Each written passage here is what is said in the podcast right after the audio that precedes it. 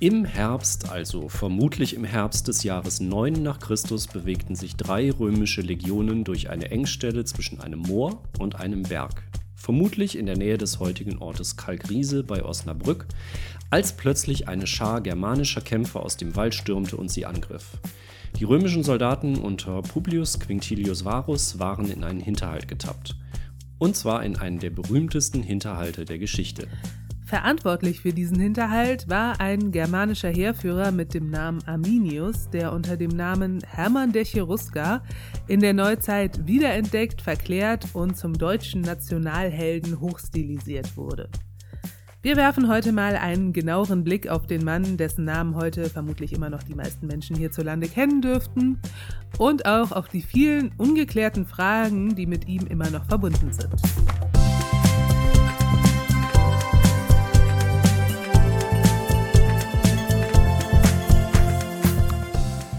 Und damit willkommen zurück bei Einfach Das ist Antike. mein ich Satz. bin, achso, Entschuldigung. Mir ist es gerade aufgefallen, als da stand Livia. Okay, alles klar. Gut. Und damit willkommen zurück bei Einfach Antike. Ich bin Livia. Und ich bin Lucius. Arminius oder Hermann ist, denke ich, wirklich den meisten Menschen da draußen ein Begriff. Ja, und dementsprechend werden wir heute nicht nur sehr viel über die historische Person sprechen müssen, sondern auch über ihre Nachwirkung. Wenn man sich mit dem historischen Arminius befassen möchte, gibt es aber auch gleich ein Problem. Genau, und das betrifft die Quellen. Also erstmal, es gibt durchaus ein paar zeitgenössische antike Quellen, die über ihn berichten, Velleius Paterculus, Florus und Tacitus. Aber alle diese Quellen sind römisch und das ist natürlich ein Problem, wenn es um eine Person aus einem fremden Volk geht, die zudem den Römern auch eine ziemlich empfindliche Niederlage zugefügt hat. Von den Germanen selbst gibt es keinerlei schriftliche Überlieferung. Es wird aber leider noch problematischer. Bei diesen römischen Quellen handelt es sich allesamt um literarische Werke. Sie sind geprägt von literarischen Konventionen und sogenannten Topoi. Ich glaube, den Begriff müssen wir mal kurz erklären. Genau. Ein sogenannter Topos, Mehrzahl Topoi, im Deutschen sagt man auch manchmal Gemeinplatz, ist im Grunde eine stereotype Darstellung. Sowas kennen wir heute auch noch und da hole ich mal etwas weiter aus. Detective Livia vom Morddezernat trifft sich mit einem Zeugen aus dem Rotlichtmilieu. Wenn wir so eine Geschichte erzählen wollen, dann findet dieses Treffen bestimmt nachts in einer dunklen Gasse irgendwo am Stadtrand statt. Das ist mehr oder weniger immer so. In Romanen, in Filmen, in Serien. Eine solche Szene kann man sich schwer bei strahlendem Sonnenschein im Park vorstellen. Wenn ihr euch jetzt fragt, was erzählt der da? Der Punkt ist, wir kennen solche Topoi heute vor allem aus fiktionalen Inhalten. Wir würden erwarten, dass ein historischer Bericht sowas bitte tunlichst unterlässt. Also, wenn das Ganze ein historisches Ereignis wäre und sich Detective Livia wirklich mit einem Zeugen getroffen hat, dann möchten wir die äußeren Umstände bitte realistisch abgebildet finden. Und diese Abgrenzung gibt es in der antiken Geschichtsschreibung so nicht. Für uns hier bedeutet das, in der römischen Literatur sind die Germanen eigentlich immer roh, wild und unzivilisiert. Und intrigant. Das ist einerseits ein Stereotyp, andererseits aber auch eine literarische Konvention. Wenn es um Germanen geht, dann werden sie eben mehr oder weniger immer so dargestellt. Das gilt übrigens auch für die Landschaft und für das Klima. Tacitus zum Beispiel beschreibt Germanien als kalt, trostlos und von dichten Wäldern bedeckt. Es geht den römischen Schriftstellern nicht darum, einen dokumentarischen Text zu verfassen. Sie schaffen durch diese Schilderung ein bestimmtes Setting, in dem sich die Handlung abspielt. So ähnlich ist das ja auch mit Detective Livia in der dunklen Gasse. Das Setting spielt für die Wirkung des Textes eine ganz entscheidende Rolle. Es gibt, das will ich an der Stelle auch kurz sagen, durchaus auch antike Autoren, denen wir mehr Vertrauen entgegenbringen können, was die Faktenlage angeht, aber eben auch welche, denen wir da weniger vertrauen können. Wenn wir über Arminius sprechen, haben wir es aber nun mal mit Quellen zu tun, bei denen wir ziemlich vorsichtig sein müssen. Es gibt aber auch einen Lichtblick, über den wir auch noch sprechen werden, aber ich verrate noch nichts. Okay. Dann kommen wir vielleicht zuerst mal zum groben Grundgerüst, also zu den Fakten, die wir sicher oder zumindest ziemlich sicher wissen. Gern. Geboren wurde Arminius vermutlich 18 oder 17 vor Christus im germanischen Stamm der Cherusker. Sein Vater war, laut der Aussage von Velleius Paterculus, eine Art Anführer oder Fürst seines Stammes oder Sippe. Das bedeutet, Arminius stammte aus der Oberschicht seines Volkes und ging mit seinem Bruder Flavus zum Militär. Zum römischen Militär, um genau zu sein. Das klingt vielleicht im ersten Moment ein bisschen komisch, war aber zu der Zeit nicht unüblich. Es gab im römischen Militär sogenannte Auxiliareinheiten, also Hilfstruppen, die auch aus fremden Völkern rekrutiert wurden. Wer sich dafür entschied, wurde natürlich besoldet und konnte am Ende der Dienstzeit sogar das römische Bürgerrecht erlangen. Die beiden Brüder dienten unter anderem bei einem Einsatz gegen Aufständische im Balkangebiet in den Jahren 6 und 7 nach Christus. Danach kehrte Arminius aber offenbar wieder in seine Heimat zurück. Warum ist unklar, denn seine Dienstzeit wäre da noch lange nicht beendet gewesen. Aber es scheint innerhalb des Stammes der Cherusker interne Auseinandersetzungen gegeben zu haben. Möglicherweise kehrte Arminius zurück, um seinen Vater und oder andere Verwandte dabei zu unterstützen, die eigene Machtposition zu wahren. Und an der Stelle könnten wir jetzt mal einen kurzen Einschub darüber machen, wie es überhaupt so bei den Germanen aussah. Aber eine Sache würde ich an der Stelle noch kurz festhalten, weil es für den späteren Aufstand ja wichtig ist. Arminius hatte Erfahrung mit dem römischen Militär. Und das hatte zwei Konsequenzen. Er war vertraut mit effizienter militärischer Organisation und er verfügte über interne Kenntnisse und Wissen, das er später gegen die Römer einsetzen konnte. Aber jetzt vielleicht mal ganz kurz, wer waren denn eigentlich überhaupt diese Germanen? Da müssen wir erstmal mit einem Bild aufräumen, das bis heute noch in vielen Köpfen festhängt. Und ich fange sozusagen mal bei den Lebensumständen an. Also, der geografische Raum nördlich der Alpen und östlich des Rheins war keineswegs so trostlos und unkultiviert, wie die römischen Quellen ihn schildern. Die germanischen Stämme lebten nicht im Wald. Es gab schon im ersten Jahrhundert vor Christus größere Siedlungen und ebenfalls größere landwirtschaftlich genutzte Flächen, die sehr ertragreich waren. Und es gab auch rege Handelskontakte in den Mittelmeerraum. Die Germanen waren also keine Hinterwäldler. Das Bild vom urwüchsigen, archaischen Barbaren muss man also zurückweisen. Es gibt aber auch so gewisse Probleme mit dem Begriff Germanen. In der historischen Forschung ist damit eine Gruppe von Volksstämmen gemeint, die in der Antike im Norden und Osten Europas lebten. Das Verbreitungsgebiet dieser Stämme reichte etwa von den heutigen Niederlanden über Skandinavien, dann Deutschland, aber auch Tschechien, Polen bis ja, das ist ein Problem. Wie weit sich die germanischen Stämme in Osteuropa ausbreiteten, konnte die Forschung bis heute nicht abschließend klären. Es gibt archäologische Zeugnisse, die auf germanische Volksstämme in ganz Osteuropa bis runter zum Schwarzen Meer hindeuten. Das Donaubecken und die heutige Ukraine waren aber über Jahrhunderte von einem ständigen Kommen und Gehen verschiedener Volksstämme geprägt, die alle dort ihre Spuren hinterlassen haben. Die Archäologie ist bis heute immer noch dabei, das alles genauer zu sortieren. Diese vielen verschiedenen germanischen Volksstämme wiesen gewisse Gemeinsamkeiten auf, vor allem sprachlich und kulturell. Aber sie hätten sich nicht als Germanen bezeichnet oder gesehen. Das ist eine Fremdbezeichnung durch Griechen und Römer. Sie erkannten die Ähnlichkeiten und subsumierten diese Völker unter dem Begriff Germanen, von dem wir nicht wissen, woher er eigentlich kommt oder was er bedeutet. Es gab also gewisse Ähnlichkeiten, aber auch deutliche Unterschiede. Die Menschen hätten sich selbst als Friesen, als Goten oder als Markomannen verstanden, aber nicht als Germanen. Wir sprechen hier ja auch über ein gigantisches geografisches Gebiet. Zum Beispiel hätte ein Friese von der Nordsee sich nicht mit einem Goten von der Krim unterhalten können, auch wenn ihre Sprachen miteinander verwandt waren und zur Familie der germanischen Sprachen gehörten. Auch in ihrer Kultur, Religion und Lebensweise gab es Unterschiede. Aber auch innerhalb der Stämme war nicht alles sozusagen in Stein gemeißelt. Gerade in der Zeit, über die wir heute sprechen, befand sich diese germanische Welt, um es mal so zu nennen, in einer Phase des Umbruchs. Es gab Wanderungsbewegungen, kriegerische Auseinandersetzungen zwischen den Stämmen und auch innerhalb von Stämmen, Abspaltungen, Usurpationen und so weiter. Außerdem machte sich der verstärkte Einfluss Roms bemerkbar. Die germanischen Gesellschaften entwickelten sich weiter. Während bis dahin der Stammesverband eine zentrale Rolle gespielt hatte, nahm etwa ab dem ersten Jahrhundert vor Christus die Bedeutung einzelner Herrscher zu, deren Macht über die Grenzen ihres jeweiligen Stammes hinausreichte. Und Arminius ist dafür ein gutes Beispiel. Er befehligte ein Heer, das nicht nur aus seinem eigenen Stamm bestand, sondern auch Vertreter anderer Stämme umfasste. Alles in allem hat die Forschung also inzwischen ein ziemlich differenziertes Bild von den Germanen entwickelt. Genau. Und ich habe da jetzt wirklich nur an der Oberfläche gekratzt. Vielleicht machen wir noch mal eine eigene Folge über die Germanen und ihre Geschichte. Es ist aber im Zusammenhang mit Arminius nicht ganz unwichtig, das zumindest mal so kurz anzureißen. In den Köpfen vieler Menschen gibt es ja durchaus noch so ein etwas monolithisches Bild von den Germanen.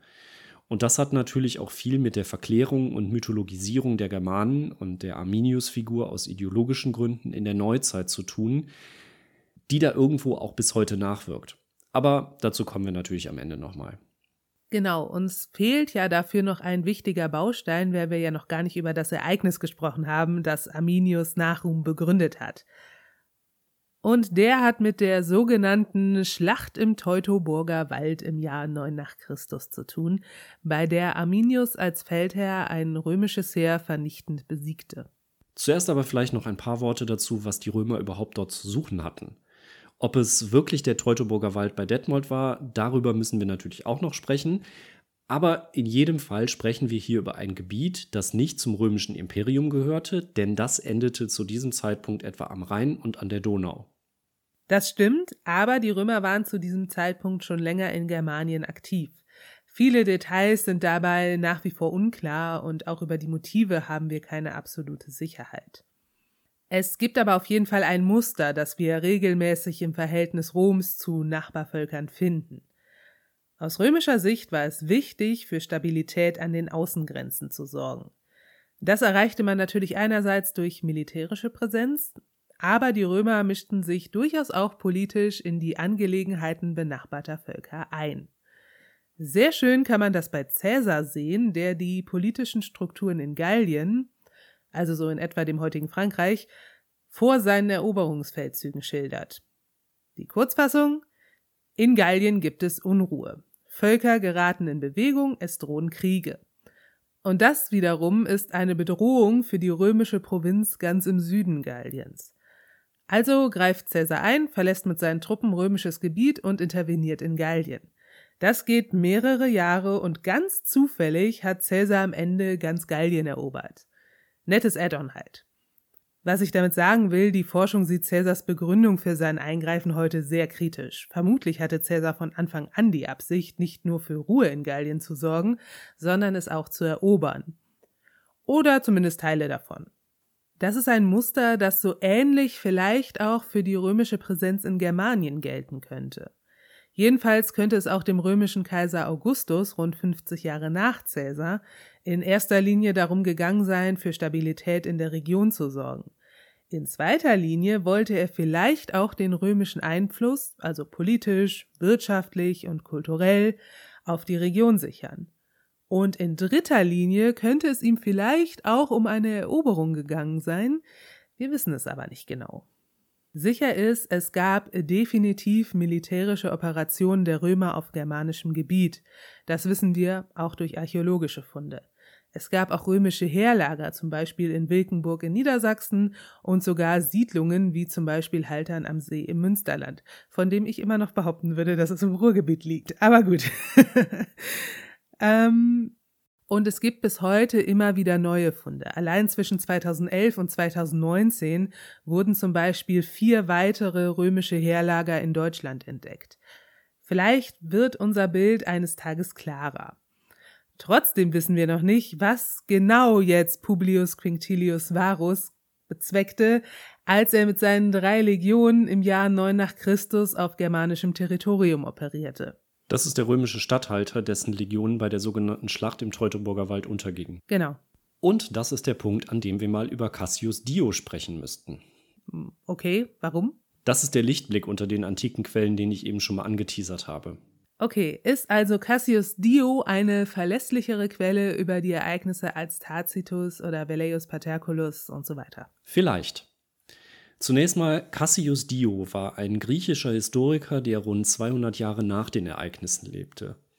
Aber erstaunlicherweise lassen sich seine Schilderungen gut mit anderweitigen Erkenntnissen, zum Beispiel archäologischen Funden, in Einklang bringen.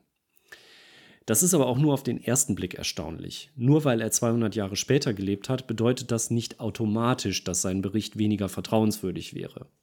Er war kein Zeitzeuge, aber er hatte Zugang zu Dokumenten und anderen historischen Werken, die wir heute nicht mehr kennen.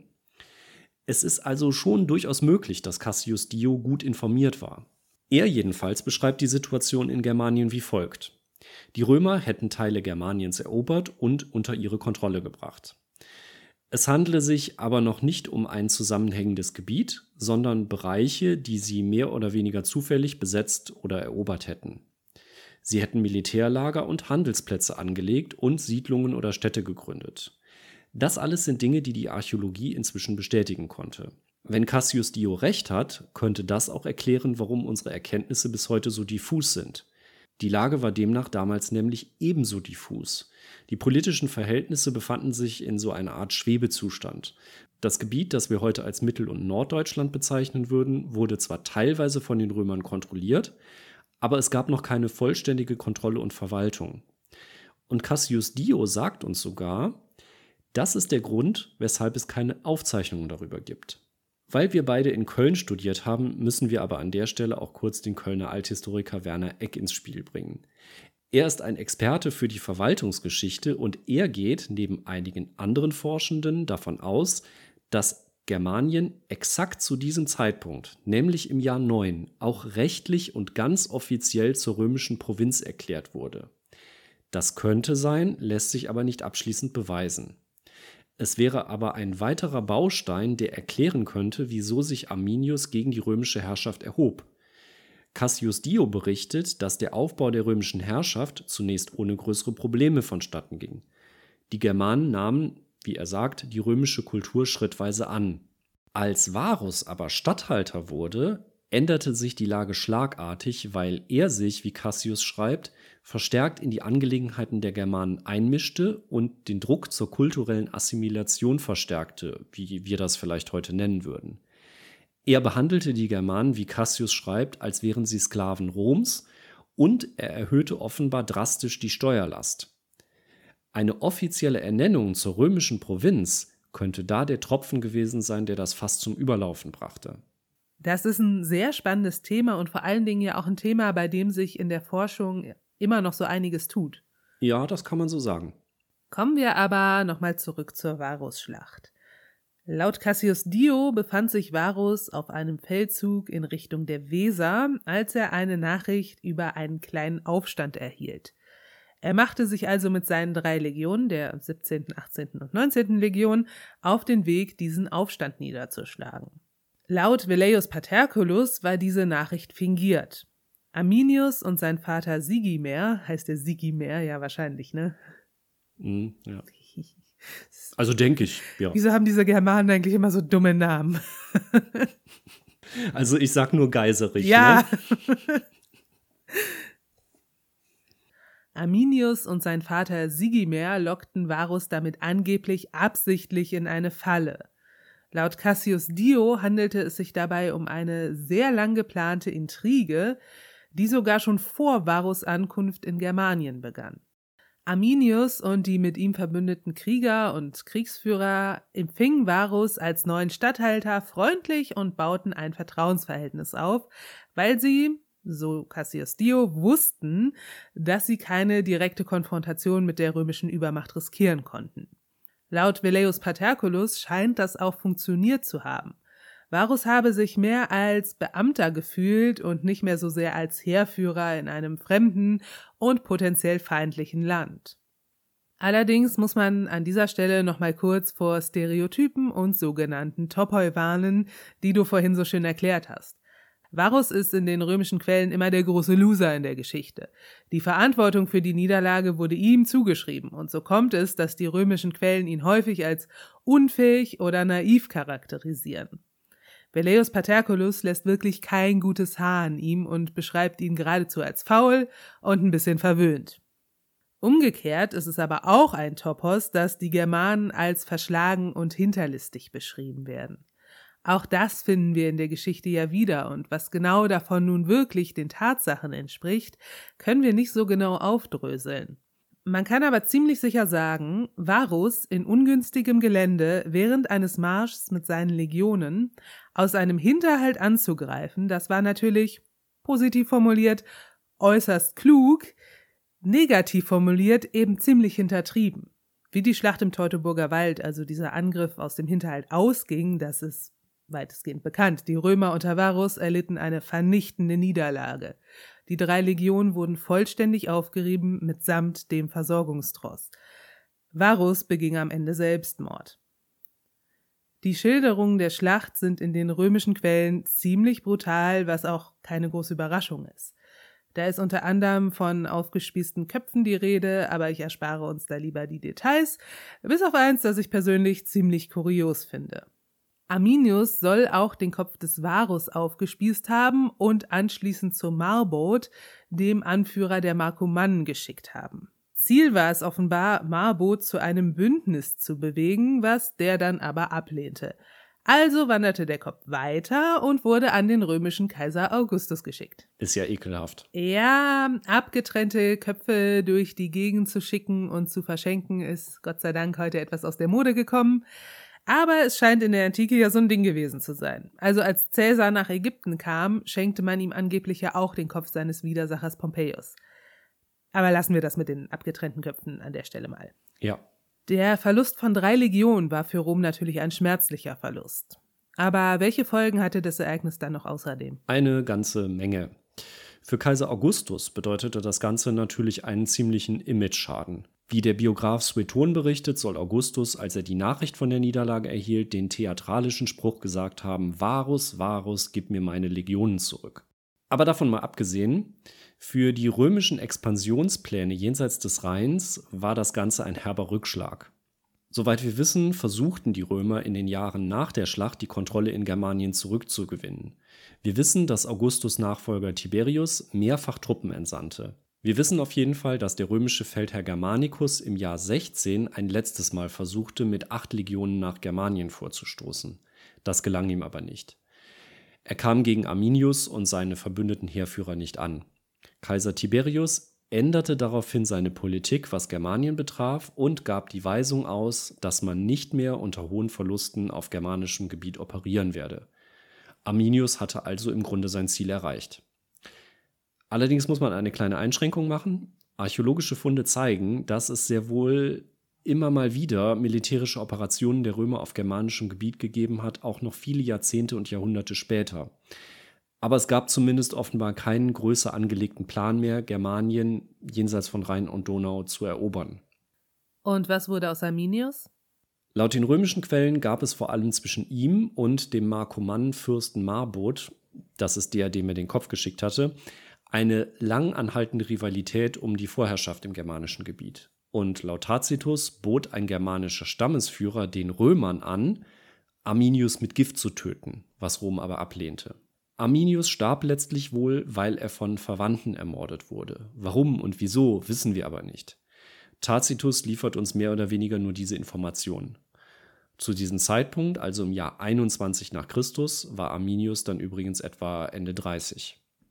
Wenn man bis hierhin ein erstes Fazit ziehen möchte, sein Ziel, die Römer zurückzuschlagen, das hatte er erreicht. Was auch immer seine weiteren Ziele waren, wissen wir nicht. Aber dass er eine besondere Machtposition in der Region östlich des Rheins und nördlich der Donau anstrebte, kann man relativ sicher annehmen.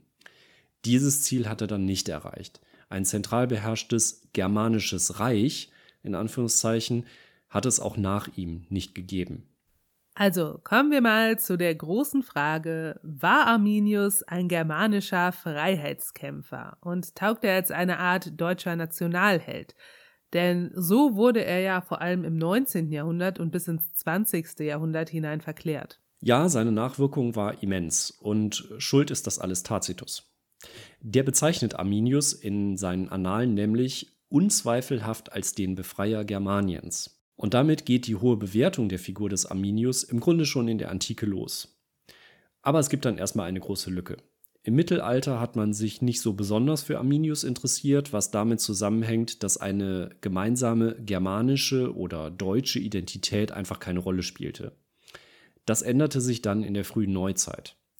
Und auch da spielt Tacitus eine entscheidende Rolle. Denn seine beiden Werke Germania und einige Abschnitte seiner Annalen wurden erst 1455 bzw. 1507 wiederentdeckt.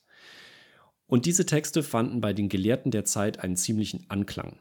Ulrich von Hutten, Beatus Renanus und Philipp Melanchthon wären so ein paar Namen von Personen, die Arminius zu einem Freiheitskämpfer für die Deutschen stilisierten. Man muss bedenken, auch zu dieser Zeit gab es so etwas wie eine deutsche Identität kaum.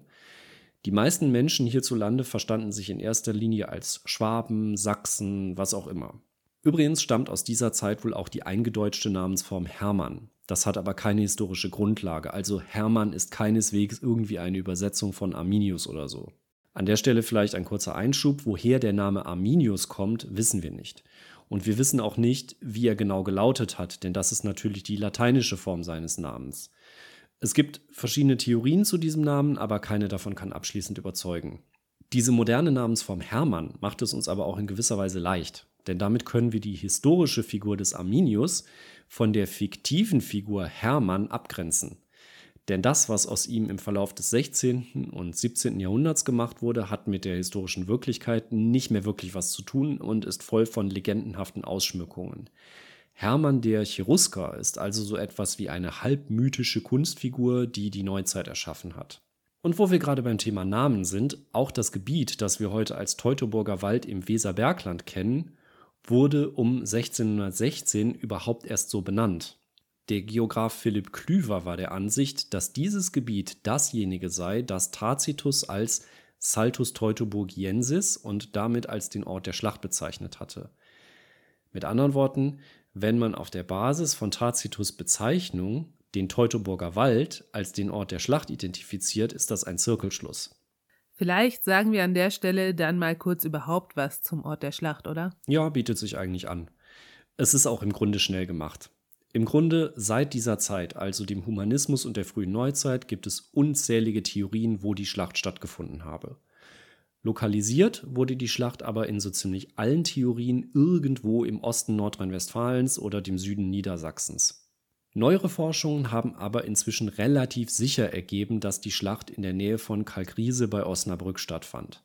Dort ergibt sich zwischen einem Berg und einem Moor eine Engstelle, die die römischen Truppen passieren mussten und die eine ideale Stelle für einen Hinterhalt bot. Archäologische Funde wie Münzen und Waffenreste, aber auch die geografischen Beschreibungen in den antiken Quellen erhärten diese These, sodass viele Forschende heute davon ausgehen, dass dies der Ort der Schlacht ist. Kommen wir aber zurück zur Nachwirkung des Arminius. Die war also schon zu Beginn der Neuzeit groß. Und interessant finde ich übrigens einen Aspekt. Schon zur Zeit des Humanismus wurde die Figur auch instrumentalisiert. Der Kampf des Arminius gegen die Römer stand symbolisch für die Auseinandersetzung deutscher Fürsten mit der römischen Kirche. Aber das ist eigentlich harmlos gegen das, was im 19. Jahrhundert aus der Figur wurde. Genau, und um das alles zu verstehen, muss man erstmal was zur politischen Situation in Deutschland im 19. Jahrhundert sagen. Das Wichtigste, es gab überhaupt kein Deutschland in dem Sinn, wie wir es heute verstehen. Vielmehr gab es einen Flickenteppich mehr oder weniger selbstständiger Fürstentümer und Königreiche. Und Flickenteppich ist wirklich keine Übertreibung. Wenn man sich eine politische Karte von Mitteleuropa zu dieser Zeit anschaut, dann bekommt man Augenkrebs. Manche Fürstentümer muss man mit der Lupe suchen, weil das alles so kleinteilig und zersplittert war. Es gab aber eben auch schon im 19. Jahrhundert den starken Wunsch, diesen Zustand zu überwinden. Und dafür ist das Finden und Konstruieren einer gemeinsamen Identität zentral. Man muss ja überhaupt erstmal Fragen stellen und beantworten wie was ist Deutsch? Was eint diese ganzen vielen Königreiche und Fürstentümer? Wo sind die sprachlichen Gemeinsamkeiten, die kulturellen? Und welche gemeinsame Geschichte haben sie? An dieser Stelle kommt dann die Kunstfigur Hermann der Cherusker ins Spiel. Tacitus hatte ihn ja schon als den Befreier Germaniens bezeichnet.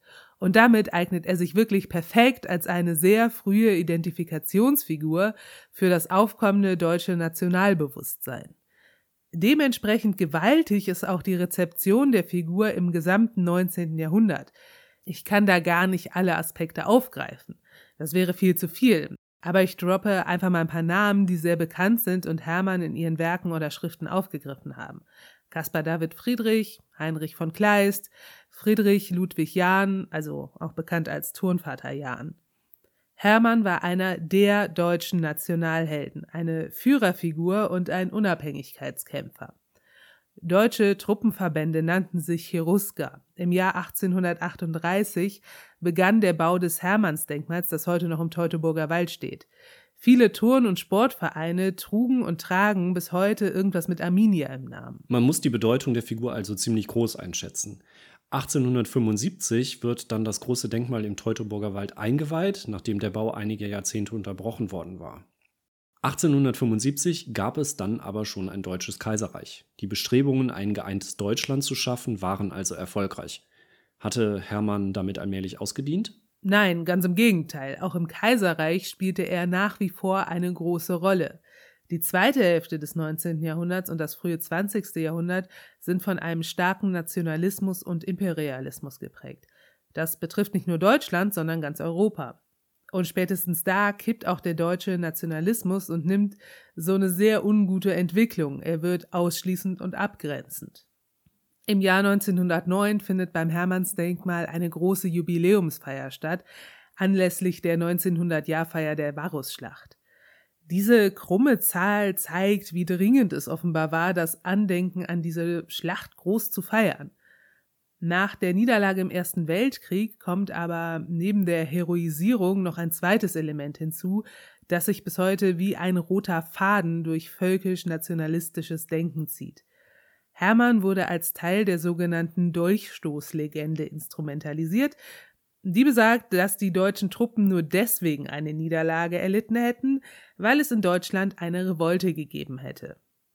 Wahr daran ist, dass es im November 1918 zu einem Aufstand und zur Abdankung des deutschen Kaisers kam. Falsch ist, dass das der Grund für die Niederlage im Krieg gewesen sei. Diese Niederlage hatte sich schon viel früher abgezeichnet.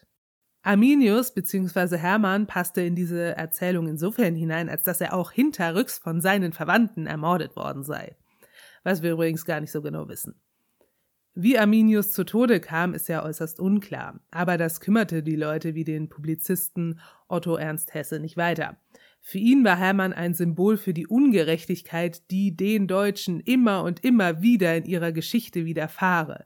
Da entsteht jetzt also so ein Opfermythos, für den Hermann als frühestes Beispiel herhalten musste. Und damit sind wir noch gar nicht mal bei den Nazis angekommen. Ich fürchte, wir müssen die Folge hier unterbrechen, wenn wir das noch alles behandeln wollen, oder? Nee, paradoxerweise ist der Part jetzt relativ schnell erzählt, denn die Figur Hermann spielte bei den Nazis eine eher untergeordnete Rolle. Es gibt nur vergleichsweise wenige Bezüge, die von den Nationalsozialisten aktiv zu Hermann dem Cherusker hergestellt wurden. Und das hatte vermutlich einen ganz einfachen Grund. Man hatte mit Adolf Hitler bereits eine Führerfigur, die verehrt wurde. Da war kein Platz für noch so einen Hermann. Hinzu kommt noch ein zweiter Punkt. Die Nazis legitimierten ihre Herrschaft aus ihrer Ideologie heraus. Sie sahen sich ja nicht unbedingt als eine Fortsetzung einer Reihe früherer Herrscher. Figuren wie Hermann, Otto der Große oder Barbarossa waren sicherlich Persönlichkeiten der Geschichte, zu denen man aufblickte aber sie wurden nicht breit für die Propaganda ausgeschlachtet. Dagegen war die Beschäftigung mit Arminius nach dem Ende des Zweiten Weltkriegs sehr viel nüchterner, muss man sagen. Ja, eigentlich kann man fast sagen, der Mythos von Hermann dem Cherusker ist fast schon schlagartig verschwunden, was sich natürlich mit den Gegebenheiten der Nachkriegszeit erklären lässt. Und das ist im Wesentlichen bis heute so geblieben. Hermann wird heute höchstens in bestimmten Gruppen noch als eine Art Nationalheld begriffen. In der breiten Öffentlichkeit spielt die Figur keine große Rolle mehr. An ihre Stelle ist wieder die historische Figur Arminius getreten, für die man sich durchaus interessiert, aber ohne sie zu verklären oder zu heroisieren. Anlässlich der 2000-Jahr-Feier der Varusschlacht gab es in Ostwestfalen eine Reihe von Ausstellungen an mehreren Orten, die im Grunde das versucht haben abzubilden, was wir auch hier im Podcast so durchgegangen sind. Die politischen und gesellschaftlichen Verhältnisse in den germanischen Stämmen, das komplexe Verhältnis zu Rom und die Rolle, die der historische Arminius mit seinem Aufstand in dem Ganzen spielte. Alles in allem haben wir es also mit einer historischen Figur zu tun, die ganz schön viel mitgemacht hat. Ja, das kann man so sagen. Von der historischen Figur des Arminius können wir uns zwar einigermaßen ein Bild machen, das aber nach wie vor auch viele Fragezeichen beinhaltet. In der Neuzeit wurde die Figur ideologisch vereinnahmt und so stark verklärt, dass wir sie sogar schon praktisch in zwei Figuren aufspalten können. Den historischen Arminius auf der einen und den fiktiven Hermann auf der anderen Seite. Was machen wir also aus Arminius, so als Fazit? Also seine militärische Leistung muss man sicherlich anerkennen, auch seine taktische Klugheit. Arminius ist es gelungen, den römischen Einfluss in Germanien zurückzudrängen, was weitreichende Auswirkungen hatte, denn das germanische Gebiet wurde nie römisch. Das prägt unser Leben hierzulande sicherlich bis heute. Es ist natürlich spekulativ, aber durchaus naheliegend. Hätten die Römer ihr Machtgebiet in Germanien ausgedehnt, würden wir möglicherweise heute zum Beispiel eine romanische Sprache sprechen. Auch gewisse kulturelle Traditionen hätten dann vielleicht Einzug gehalten. Aber als deutscher Nationalheld eignet er sich wohl weniger. Abgesehen davon, dass man vielleicht erst einmal einen genauen Blick darauf werfen sollte, was überhaupt genau ein Nationalheld ist, sagen wir jetzt einfach mal, es handelt sich um eine historische Person, auf die die Mehrheit in einem Land zurückschaut und die sie für ihre Leistungen bewundert, die für das jeweilige Land bedeutsam waren oder sind. Genau, dann könnte man sagen, ja, Arminius war vielleicht derjenige, der verhindert hat, dass Germanien römisch wurde, was, wie du gerade gesagt hast, wohl Auswirkungen bis heute hat. Aber allein das ist schon eine etwas spekulative Annahme. Und dann gibt es noch das große Problem, dass Arminius hier irgendwo für eine Sache vereinnahmt wird. Zum einen kann man nur begrenzt von den Germanen sprechen und zum anderen ist die Gleichung Germanisch gleich Deutsch ebenfalls äußerst problematisch. Das ist doch an der Stelle auch ein schönes Schlusswort. Wir sind damit auch am Ende der Folge angekommen und wir freuen uns, wenn ihr in der nächsten Folge wieder zuhört. Und in der Zwischenzeit schaut gern mal auf unserem YouTube-Kanal, bei Insta oder auf einfachantike.de vorbei. Bis zum nächsten Mal. Ciao!